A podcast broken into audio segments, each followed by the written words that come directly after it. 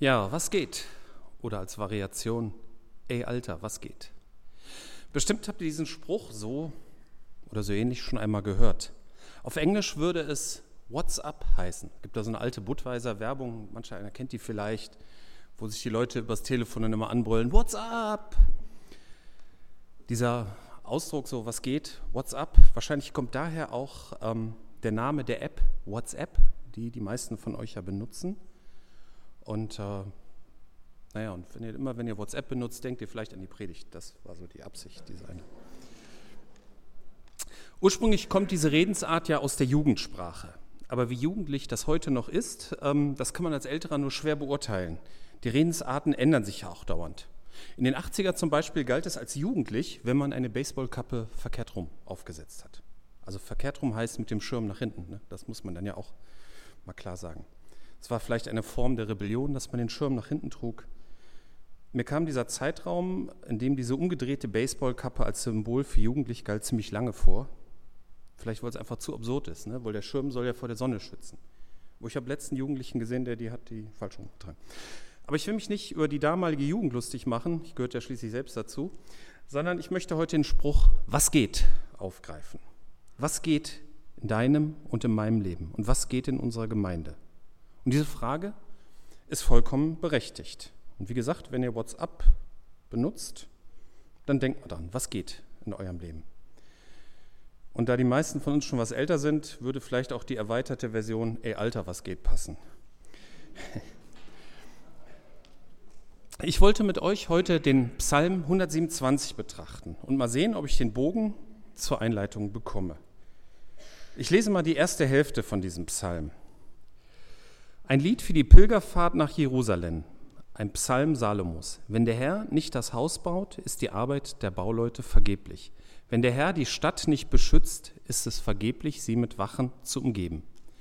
Es ist vergeblich, vom frühen Morgen bis, späte Nacht, bis in die späte Nacht hart zu arbeiten, immer in die Sorge, ob ihr genug zu essen habt, denn denen, die Gott lieben, gibt er es im Schlaf. Wenn der Herr also nichts macht, dann geht nichts. Das klingt jetzt vielleicht ein bisschen platt und wir müssen sowas im Gottesdienst sagen, ne, sonst verlieren wir Christen ja unsere Existenzberechtigung. Aber dieses Lied, dieser Psalm war ein Lied, der auf einer Pilgerfahrt gesungen wurde, wahrscheinlich von alt und jung gemeinsam. Melodie gibt es leider nicht mehr. Das wäre ja echt spannend, wie die Psalmen im Original geklungen hätten, aber okay. Und dieses Lied wurde von jemandem geschrieben, von Salomo, und das war jemand, der hatte mittels seines Verstandes, seiner Weisheit, seines Vermögens und seiner Macht, der konnte im Prinzip alles machen. Also alles, wenn es nicht gerade gegen Naturgesetze verstieß. Und dieser nach menschlichen Maßstäben fast allmächtige Salomo dichtet ein Lied mit der Aussage, dass ohne Gott nichts geht. Es geht hier gar nicht darum, dass die Bauleute mit dem Bauen aufhören oder die Wachen abgezogen werden sollen. Es geht auch nicht darum, dass man mit der harten Arbeit aufhören soll. Dieser Psalm hat in der Luther-Übersetzung die Überschrift An Gottes Segen ist alles gelegen. Und das drückt es aus. Es geht nur mit Gottes Segen. Und wir haben in dieser Psalmhälfte, also in diesem ersten, in diesem ersten, in dieser Hälfte, ersten Hälfte des Psalms, so, haben wir drei Punkte. Haus bauen, Stadt beschützen und hart arbeiten in der Sorge ums Essen. Die möchte ich mal kurz betrachten. Dieser dritte Punkt, der sticht so ein bisschen heraus, denn dort steht, dass diejenigen, die Gott lieben, es im Schlaf bekommen. Ist also hier die harte Arbeit doch überflüssig. Ich denke, es geht hier um die Sorge.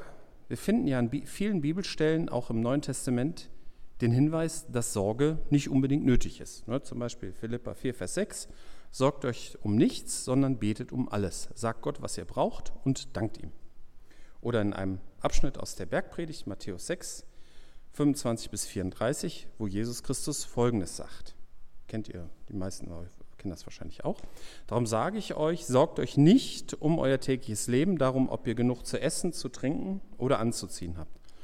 Besteht das Leben nicht mehr aus nur aus Essen und besteht das Leben nicht aus mehr, aus mehr als nur aus Essen und Kleidung? Schaut die Vögel an. Sie müssen weder säen noch ernten noch Vorräte sammeln, denn euer himmlischer Vater sorgt für sie. Und ihr seid ihm viel wichtiger als sie. Können all eure Sorgen euer Leben auch nur um einen einzigen Augenblick verlängern? Nein. Warum sorgt ihr euch um eure Kleider? Schaut die Lilien an, wie sie wachsen. Sie arbeiten nicht und nähen sich keine Kleider. Trotzdem war selbst König Salomo in seiner ganzen Pracht nicht so herrlich gekleidet wie sie. Und wenn sich Gott so wunderbar um die Blumen kümmert, die heute aufblühen und morgen schon wieder verwelkt sind, wie viel mehr kümmert er sich dann um euch? Euer Glaube ist zu klein. Hört auf, euch Sorgen zu machen um euer Essen und Trinken und um eure Kleidung. Warum wollt ihr leben wie Menschen, die Gott nicht kennen und diese Dinge so wichtig nehmen? Euer himmlischer Vater kennt eure Bedürfnisse.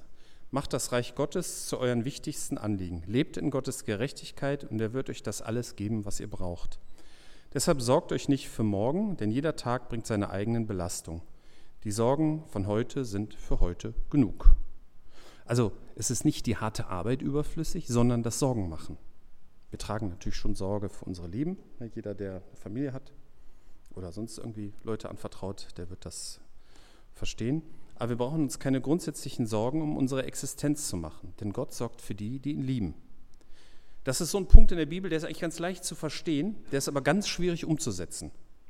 Wir würden halt gerne alles kontrollieren und im Griff haben, aber das geht tatsächlich nicht. Von daher können wir nur auf Gott vertrauen. Interessant ist, dass hier Salomo als Beispiel für prachtvolle Kleider erwähnt wird, er aber eben diesen Psalm 127 geschrieben hat, der letztendlich dasselbe aussagt wie dieser Bergpredigtabschnitt. Ich möchte auch noch ein paar Worte zur harten Arbeit sagen. Ich tue mich mit dem Begriff tatsächlich etwas schwer. Sicherlich darf man sich nicht zum Arbeiten zu schade sein, aber mir macht mein Job Spaß, meistens. Und ich gehe normalerweise gerne zur Arbeit. Und das würde ich mir für jeden wünschen. Deswegen empfinde ich meine Arbeit nicht unbedingt als hart. Ne, das, was Spaß macht, ähm. Okay, aber kommen wir zu den ersten beiden Punkten zurück. Dieser dritte Punkt, der geht mehr so ums persönliche Leben. Die ersten beiden Punkte, ähm, da denke ich mal, das bezieht sich auf unsere Gemeinde oder auf die Gemeinde. Der erste Punkt ist Haus bauen. Ne, das würde ich als Bild für unsere Gemeinde sehen. Im Prinzip sind wir alle Bauleute.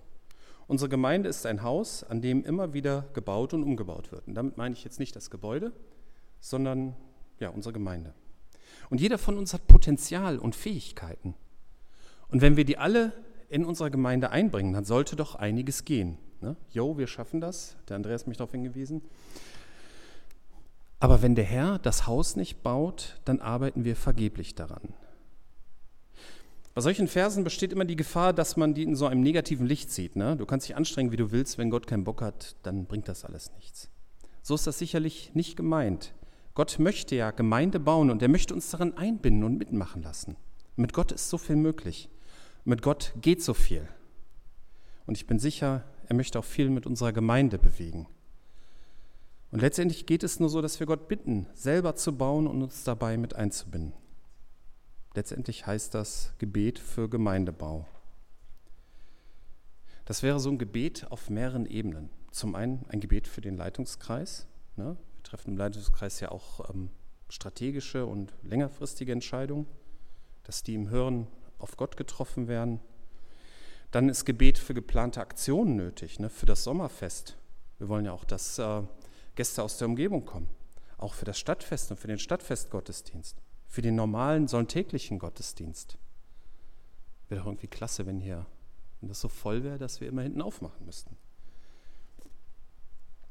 Hierbei beten wir darum, dass Planer und Mitwirkende der jeweiligen Aktion erkennen, wie Gott dieses Werk bewirken und wie er uns damit einbinden will. Das gilt für alle Veranstaltungen in der Gemeinde, also auch für Jugend, Frauenfrühstück, Frauenkreis, Hauskreise und so weiter. Ich finde diesen Punkt von den dreien aus, dem, aus dieser ersten Psalmhälfte am schwierigsten zu verstehen. Ist alles, was keinen sichtbaren Erfolg bringt, nicht von Gott? Muss man auf ein klares Zeichen warten, bevor man beginnt?